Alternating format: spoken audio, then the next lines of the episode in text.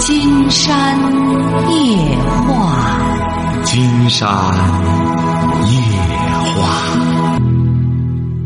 晚上好，听众朋友，我是您的朋友金山。喂，您好，这位朋友。你好，对呀、你好。喂，你好，金山老师啊。哎，呃，我想问一下我孩子上学的事。啊，您孩子多大了？呃，十七了，啊，男孩儿女孩儿？女孩儿。啊，怎么了？他他他这个学习现在，这不是上高一，他这不是分分分什么科吗？现在啊，现在上什么好呀？你看我我们也没有文化，你看孩子上什么？那你得让您孩子去这这搞这个东西，你们也没文化，你说你给他这样弄多盲目啊！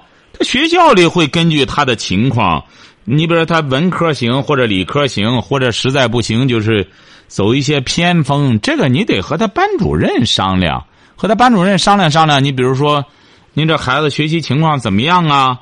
他适合上文科还是上理科啊？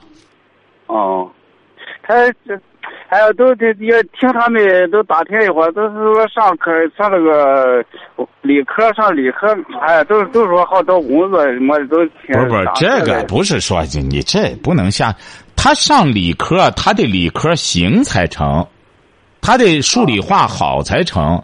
他如果数理化不行的话，他不是找工作不找工作，你哪一科学好了，金山告诉您，您这孩子都不愁找工作。他学不好，您记住了，啊，都难找工作，晓得吧？我我我听你经常听你的，要你不要经常听，你最好是啊，周一到周五坚持听。你要再这么呃这隔三差五的听的话，对您来说，金山觉得损失太大了。您还要 这这还还有时候听呢，您这整个就是您这搞不清楚。您孩子这个你要听过金山的节目，孩子这个他既然上高中了，要和他学校的班主任联系。你啊联系了之后说，我这闺女学习怎么样啊？您觉得她分科的时候是分理科的行啊，还是文科行啊？人班主任要告诉您，他他理科干脆歇菜，那您就让学文科，学文科人要再说，您让他学个艺术吧，这就说明您孩子文科也不行，晓得吧？哦，哎，您得和他班主任联系一下，听听他的口吻，以后再给金山打电话也行，或者让您闺女，你现在在你闺女在跟前吗？哦，在呢，在跟前让他说话，让他跟你聊两句。早该一边待着去，你这金当爹的。他不能说啊哎呀，腼腆要会儿。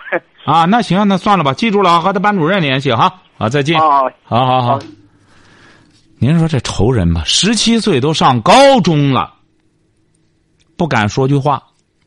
您瞧瞧，这怎么将来还找工作呢？怎么找工作？找工作首要的是人和人要打交道。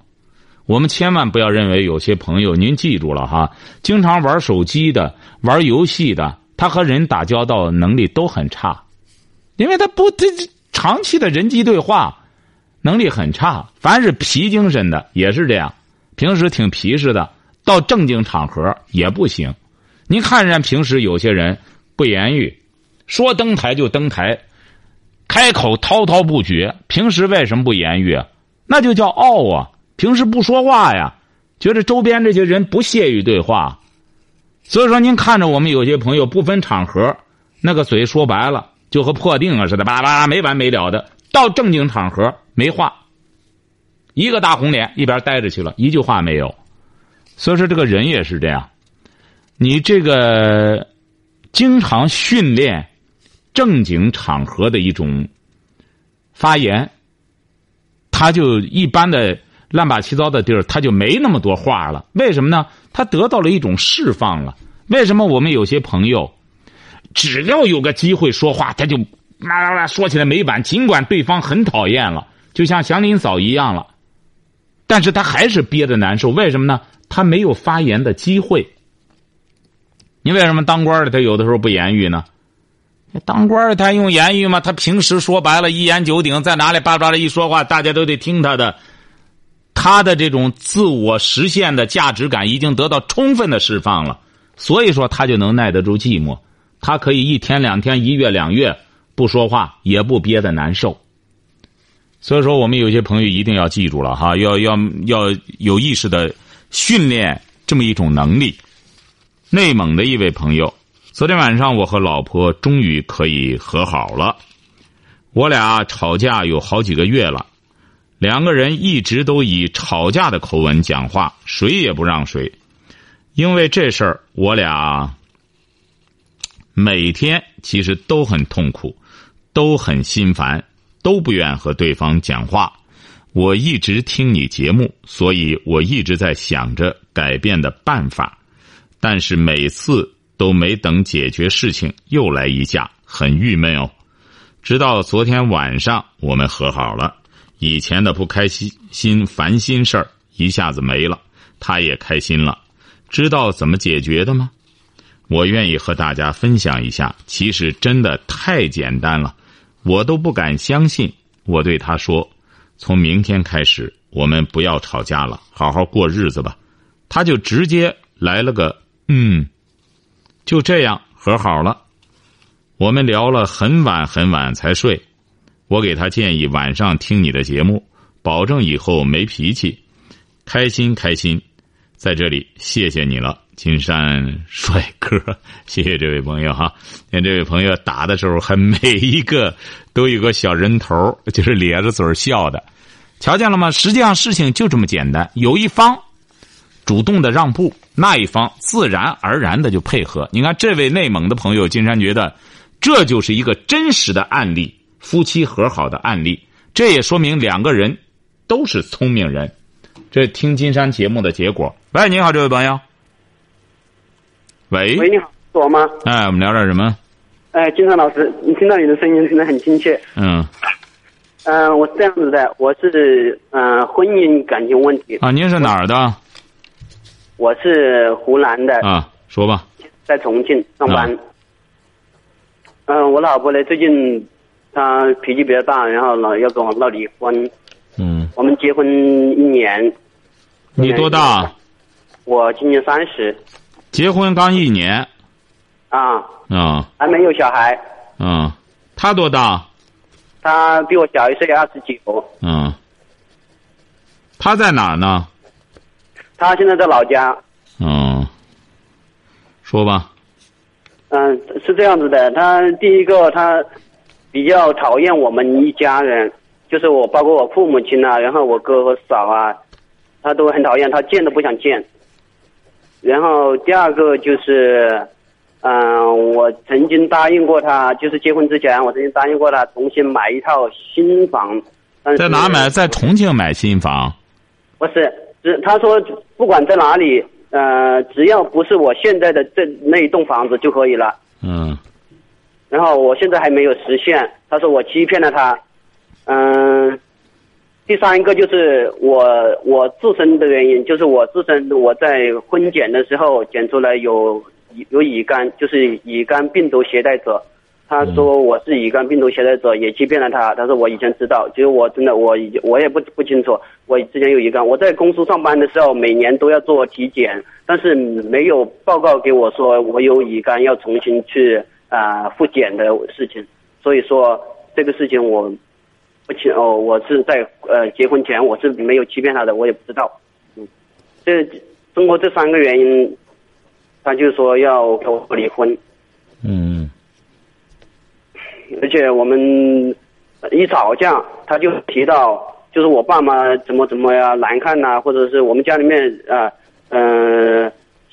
就是家庭状况，希望不是呃情况不是很好，经济不是很好的话，不是金山不理解，不是金山不理解，你为什么湖南的跑到重庆去，你还和他这样两地待着？他本来就和你的家人处的就不好，你这样把他一个人晾到老家的话，这不逼着他得最终要选择和你分手吗？他现在是住在娘家，他他他都不去我们家，我们新家，我的新就是。就是我自己有一套房子，我自己有一栋房子，然后他也不进去住，他也不不跟我爸妈住，然后他就是说他因为他讨厌我爸妈嘛，所以说你自己你自己那套房子在哪里啊？也在镇上，跟娘家只有两百米远。就就是在你家那里，在你家那，在你农村家那儿。啊，对对对，啊也，在镇上他不。想去，他觉得在那儿一住就得和你的家人有些交往。我家人没有住在我这那套房子里面，我家人我爸妈是跟我哥一起住的。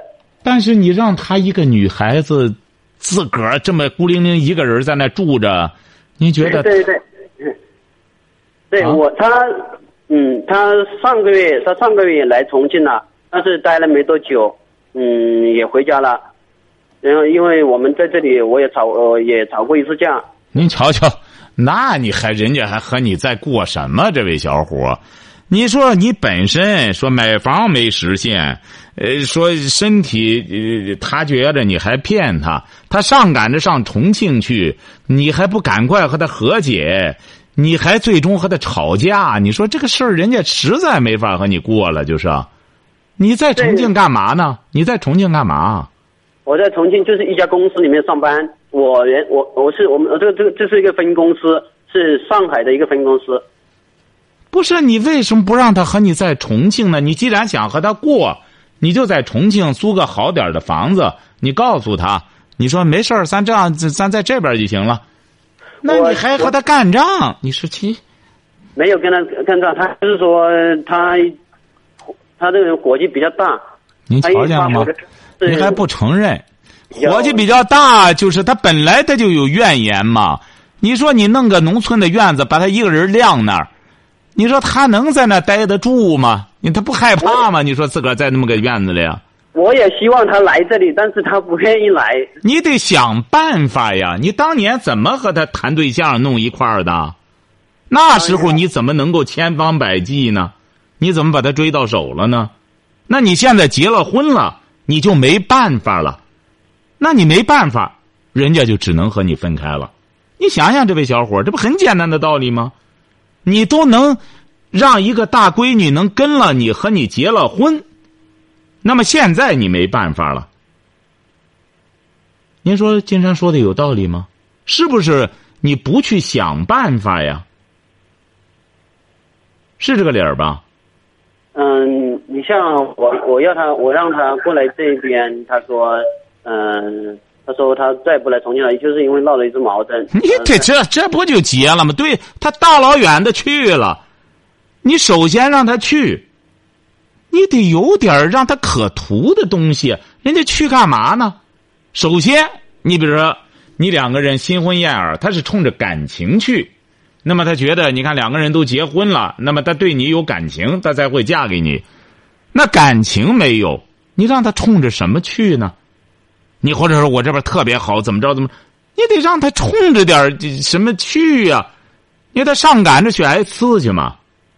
那金山老师，你能不能教我一个办法呢？就就教你个办法，就是像你当初你怎么把他，你怎么让他和你结婚的，以诚相待。你现在你不要认为结了婚了，我就一切就这这欧了，你没事儿了。你结了婚，两个人还得靠感情来维系。这个婚姻呀、就是这样。如果要是我们有些年轻的朋友就觉得我结婚主要是为了给别人结的，我我得有个婚姻，要不然大家就觉得我没结婚。那这种婚姻，这种说白了摆设性的婚姻，就拿着当摆设的这种婚姻，你要想维系的话，那有它简单的一面，有它麻烦的一面。哎，更多的是麻烦的一面。你光当个摆设，它慢慢长了之后，又就有人消费了。那么你这个婚姻看来是基本上你不需要，你结了婚了，你跑重庆去了，他自个儿一个人在老家待着，你多长时间见一次面儿？嗯，我上个我们上个月还见面的嘞。你别上个月，也就是说是说不准，有的时候几个月不见面儿。怎么讲？有时候两三个月，是啊，那你两三个月不见面，金山就不理解了。你三十岁，他二十九，你俩刚结婚，那么你不需要过夫妻生活吗？你三十岁，你不想着过夫妻生活吗？这个如果不在一起的话，就近了呗。不是，金山你不理解了，你这他又不是说您这工作呢，又说过去那不行，这单位呢都是说白了不能动的。所以让他就是在这边生活。你让他在，他凭什么在那待呀？在这边租个房子，我说在这边租个房子。那不行，那不行。得过来。那不行，他当然不去啊。他到那和你没话说，他跑那儿去和你在一块儿，他就他根本不快乐，他跑那儿去找你干嘛去？你要得这样，今天告诉你哈，给你干，你在那边找一个他喜欢干的事儿，你就告诉他，你说我在这边干吧，哎，我给你找了个事儿，特别好。哎，非常干什么？女孩子干非常适合。说白了，你挣不挣钱无所谓，你指定干这个事儿开心。那么他可能会冲着这个去。那么到那之后，他起码有个台阶下。那么你再到那之后，你再多和他沟通沟通感情啊，两个人在一起，呃，上下班啊，相互之间出去玩玩怎么着的，再把这个感情啊，再把它捡起来。你你看用这个方式怎么样吧？晓得吧？哎，找一个，你你应该了解他的，或找一个挣钱不挣钱两说着了。总的来说，找一个由头让他过去。挣钱我都无所谓，是啊，我只要是就能够在一起就。你别这样说，晓得吧？啊。你不要把这个挂嘴上，挣不挣钱无所谓，他就觉着，也就说我就无所谓了，我就是一个废物了。你呢就很简单，找一个事儿，让他也能够感觉到他的价值。也得到了一种实现，晓得吧？哦，哎，好嘞，祝你们幸福等一下，金山老师，但是我现在还有个呃要跟他说的，这这里还有一个麻烦呢。他现在啊都把我刷黑了，呃，QQ 也拉黑了，然后电话也打不进去。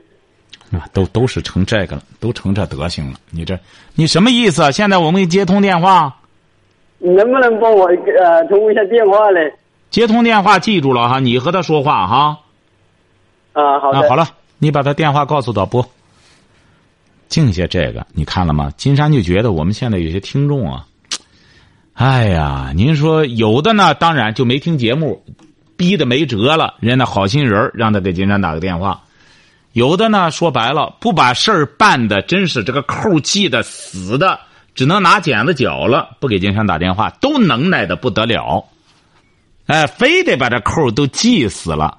然后再给金山打电话，或者把生米做成熟饭，都已经说白了，生就的骨头长就的肉了。再问金山，你这这些这些种子我都熬成粥了，你看金山老师，你能不能给我想个办法，让他们再在地下能长出来吗？听这个，接通电话和他说话哈。嗯。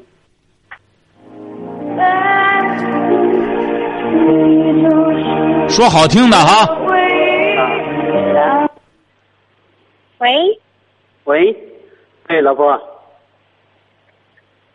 喂，喂，老婆，喂，老婆，在吗？喂，是我呀，老婆。哪位呀？我啊，杨律师，你老公。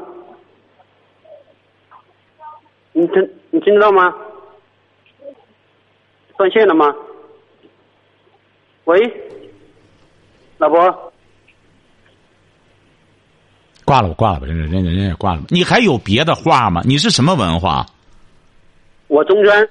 你还有别的话吗？怎么怎么？今天发现，凡是你这类的小伙子，都是这德行。接通电话又没话。喂，老婆，我是谁？他本来听见你就讨厌你，你不抓紧时间利用这个机会，我怎么着怎么着？赶快表述。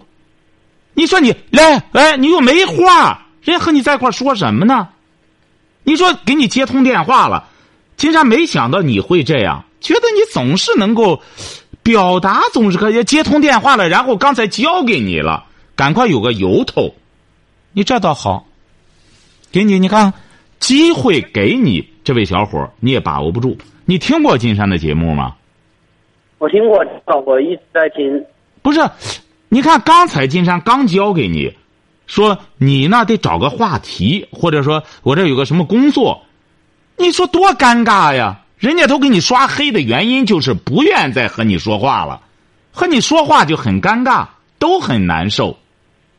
你好好反思一下哈，金山希望你呢，这种机会不缺乏，你将来就是换个电话什么都可以。你记住了，一说话你就能够告诉对方你是有事儿的，你别这样没话答话的，对方也难受，你也难受。想好了以后，然后再给他打电话，好吗？这位小伙儿，好的好的。哎，想好了哈你真难得的一次机会，让你给糟践了。你说就这样，为什么金山讲过要听金山夜话？你呢不上学，或者我不爱读书，不干什么，但你得会说话呀。你要不会说话，说白了，你就是找个老婆，找个老公，你也圈不住。你看他老婆，喂，哪位？哎，这一看是个什么，挺兴奋的。这个，哎，老婆，我是什么名？我那什么？你看没话答话，你要让他老婆又觉得他在骗他。所以说，我们有些年轻朋友一定要引以为戒了，千万不要认为恋人之间就是办那点事儿，我挺能耐。你看我我怎么着，我这一晚上多少回都都能耐的不得了。您记住了，如果要是您是真是把自己当成动物类的，除了交配没别的本事的话，你这样很难把控住女人。你一定要记住了。说白了。我们很多朋友啊，您就甭别的，您就看看怎么着，这个女人究竟需要什么？您说慈禧太后那个时候，实际上咸丰去世的时候，咸丰去世才三十，慈禧太后那时候才多大？您想想，慈禧太后又说在宫里别的，金山觉得这不大可能，那时候规矩多严呀、但是他为什么会宠幸这个安德海？和李莲英，你说安德海，哎，这要模样没模样，本身还还还是个太监，说白了，这这尖声尖气的，为什么慈禧喜欢他？为了这个，都和那个这这光绪都都翻了脸，为什么？就是因为这个安德海，他说话能够说到慈禧太后的心里，哎，会说话。这个太监不得了，干太监可可不是个好活啊！那哎，这个和人打交道，你这都和什么人？都是和主子打交道，你弄不好就把命搭上。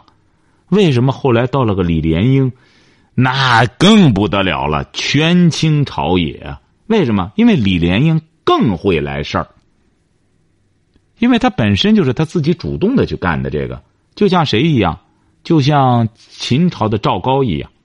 那他主动干的，干的之后说了，你想想，这个慈禧多难伺候啊！你看李莲英就能够和他处的，最终感情深到就是慈禧离不开他，为什么？就是因为他会说话。喂，你好，这位朋友。哎，金山老师你好。那我们聊点什么？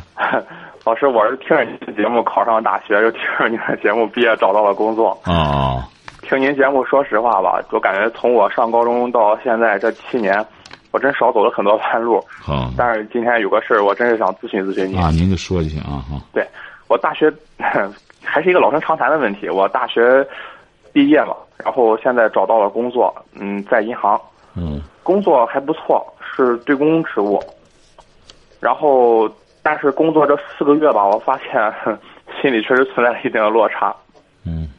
因为当时在学校的时候吧，我感觉我不能说是出类拔萃吧，但是我感觉我整个人还是说得过去，挺优秀的。就无论是在班级活动还是社团活动什么的，我感觉，哎，干的也可以。然后，但是到了这个岗位上吧，我发现了自己原来 很多没发现的毛病，包括我感觉可能和怎么说呢，就是我给你举个简单的例子吧，就是和我一同进入我们这个岗位实习的啊。还有一个研究生，嗯，他年纪比我大四五岁，然后说实话，人家学历也比我本科的高，然后他去的比我还早一个多月，然后由于我们这个对公岗位嘛，他的业务实际上是比较复杂的，然后老员工在培养他，就已经把他培养起来了，然后您这叫什么什么岗位？您说这叫对什么岗位？对公公司业务。哦，对公司的业务。对，嗯，对，然后等到我再去的时候吧，老员工就。不太愿意培养我了，因为说实话，我很理解这个，他们比较忙，他们也是希望就是能够加快办业务的速度，所以说就是培养，就一直在培养他。然后我我这个人嘛，属于一个就是和人际关系是慢热的一个感觉。嗯，我和老员工说实话，现在和我们那五个六个老员工现在也是，就是平时也开玩笑，包括也正常拉呱说话什么的都很正常。但是我总感觉和他们之间还是有一层隔阂。我我也不知道会为什么会有这种感觉。现在已经是到岗位四个来月了。你这刚工作四个多月啊？对。哦。您这也有点忒急了，忒心急了。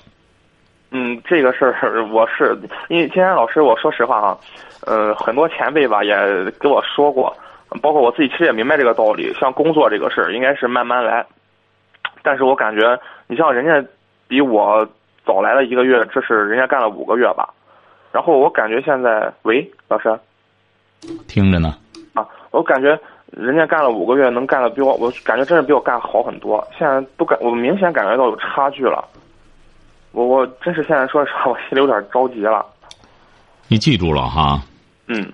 这个着急啊！你现在着急的是怎么着呢？您现在着急的不是学艺，您是着急的功利。你功利心太强了，这位同学。你想，你才刚工作四个月，你过去的时候，你要按照这个什么的话，学徒都得你这一说，哎，那是过去了。实际上，现在依然得那样来。您看，没有一个说我着急上火，我我就一下子就比别人超前多少了，它不存在这个问题。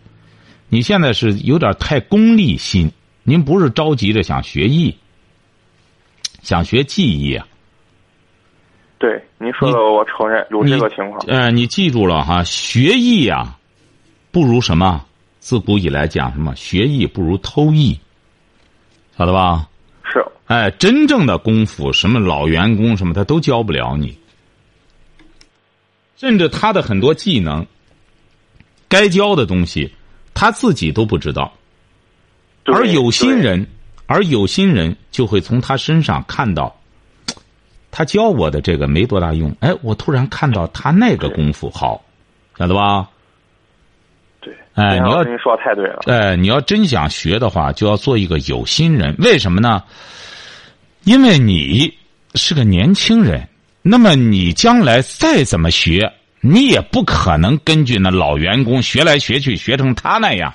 你要学成他那样，就没有任何意义了。是。而你呢，最终要根据你这个年龄段根据你这个现在社会的需要，来打造一个适合现在这个社会需要的这么一个金融工作人员。那么说，你就要根据老员工一些东西有取舍的，择其善而从之。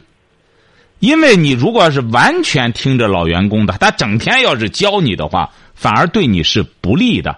为什么呢？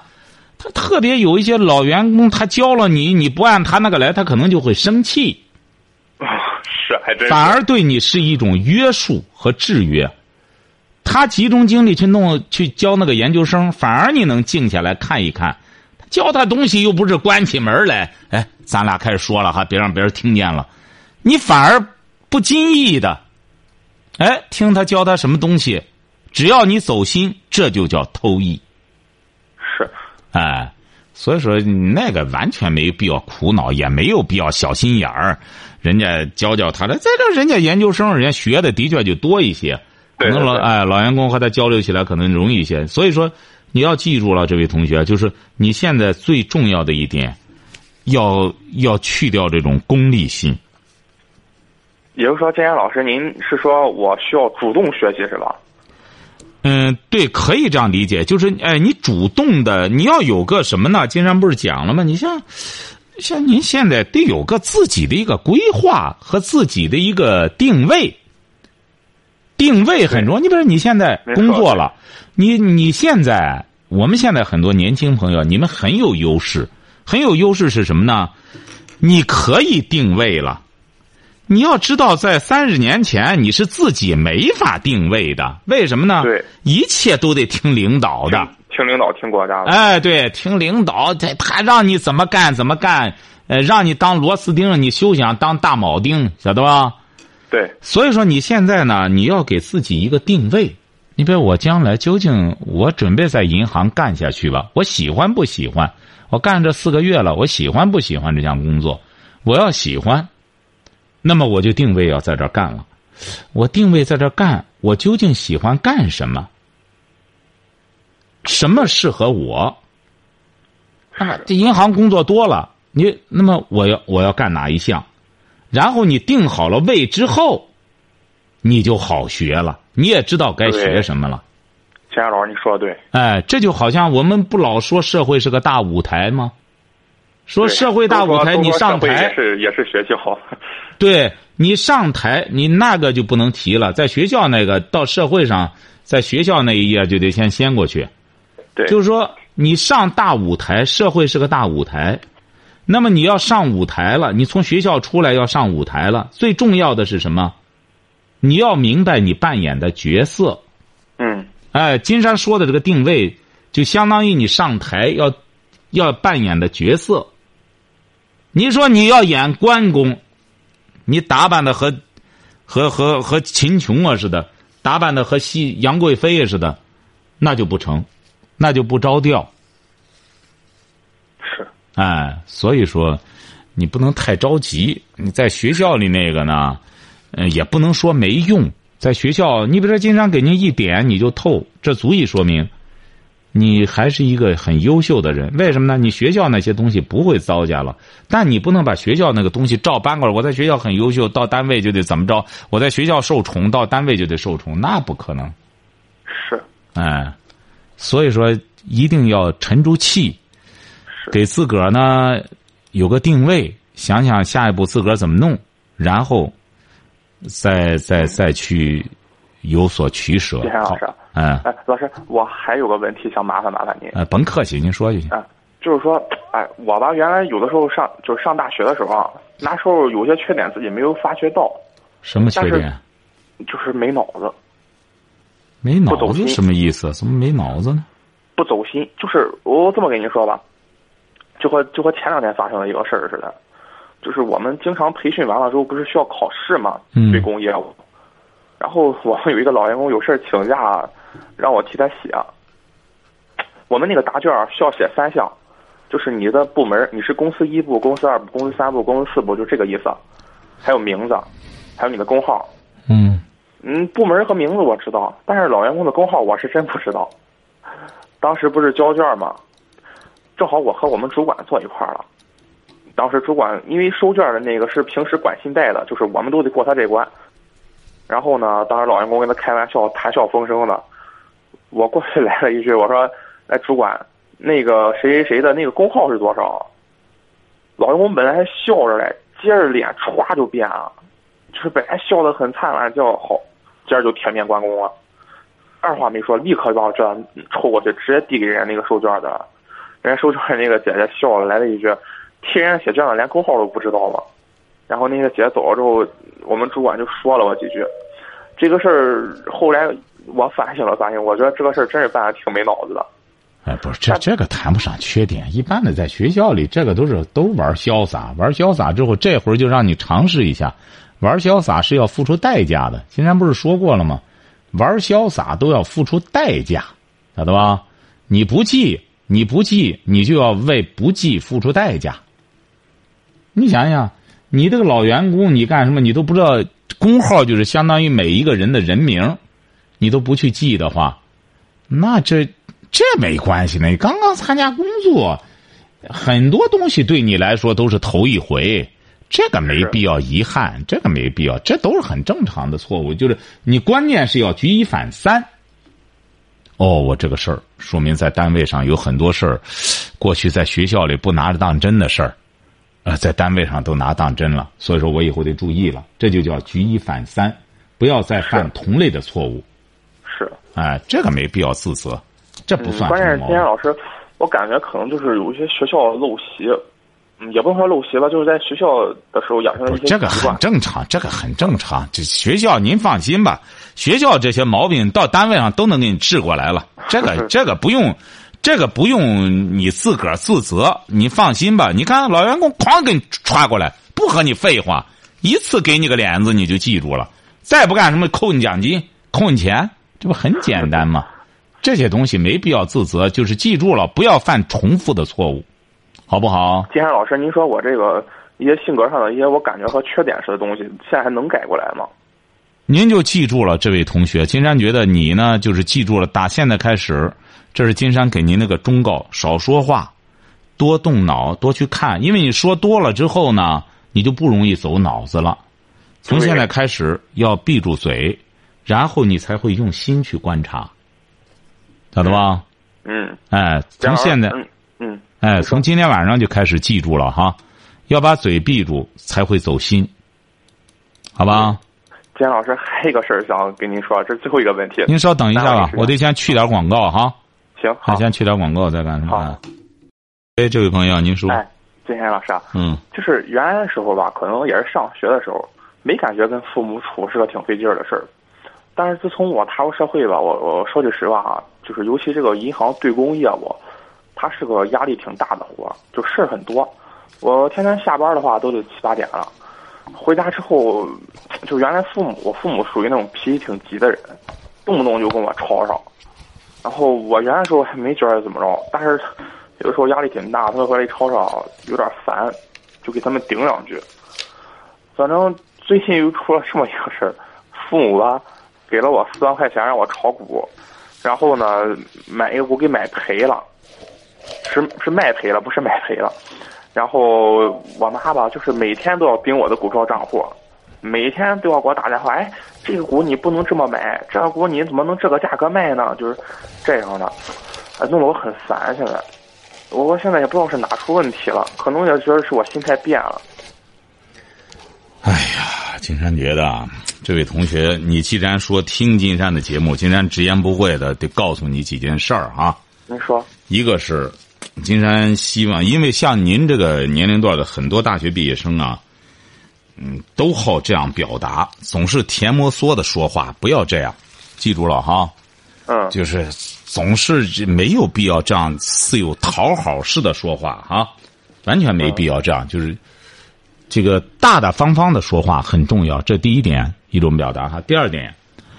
像您现在这样的话，金山觉得太正常了。你刚刚参加工作，才四个多月，你的工作还没有适应，你妈妈就让你弄这个四万块钱，整天这个炒股，这个炒股是多牵扯人的精力呀。那本来你甭说你上着班了，不上班的人炒股，金山都讲过，这个炒股是对人的。心态最不好的一件事，为什么呢？您就想一想，金山讲过，它涨，它就是涨的时候，你也不舒服，晓得吧？对。为什么它一涨，你就在想，我抛还是不抛呢？哎，涨了，哎，涨，它它往下滑，你也不舒服。这个炒股啊，它就没有舒坦的时候。哎，是不是？啊？而且一旦是高上去之后，你没抛，它再低下来之后，那你就就后悔的清，你就得悔清肠子了。所以说这个东西啊，它必须得，哎，就是说舆，就是舆情的一个东西，不能拿着当正经事儿干。是。哎，他这个大股东不一样，你知道这个大鱼啊，它就不一样了。它怎么着，它都是吃的。晓得吧？对，哎，你比如说他这个可以叫庄家，他一直在高处，他看着这些小鱼怎么进，他开始他开始收网。对，哎，所以说我们有些老百姓啊，竟然觉得有有，你就像上次有一个是倒霉的一位朋友，他倒霉挣了一二十万，他就开始炒股了，一炒股赔进去了。那要说再填仓吧，一填又给弄进去了。他容易吗？倒腾煤，倒腾这些年弄这个钱，是哎，所以说你这个状态，你本来工作中，再者说你本来现在生活很幸福的时候，刚刚毕业的大学生，刚刚融入社会，您要现在一下子套上这么一个功利的帽子，您就没有幸福可言了。好，今天晚上金山就和朋友们聊到这儿。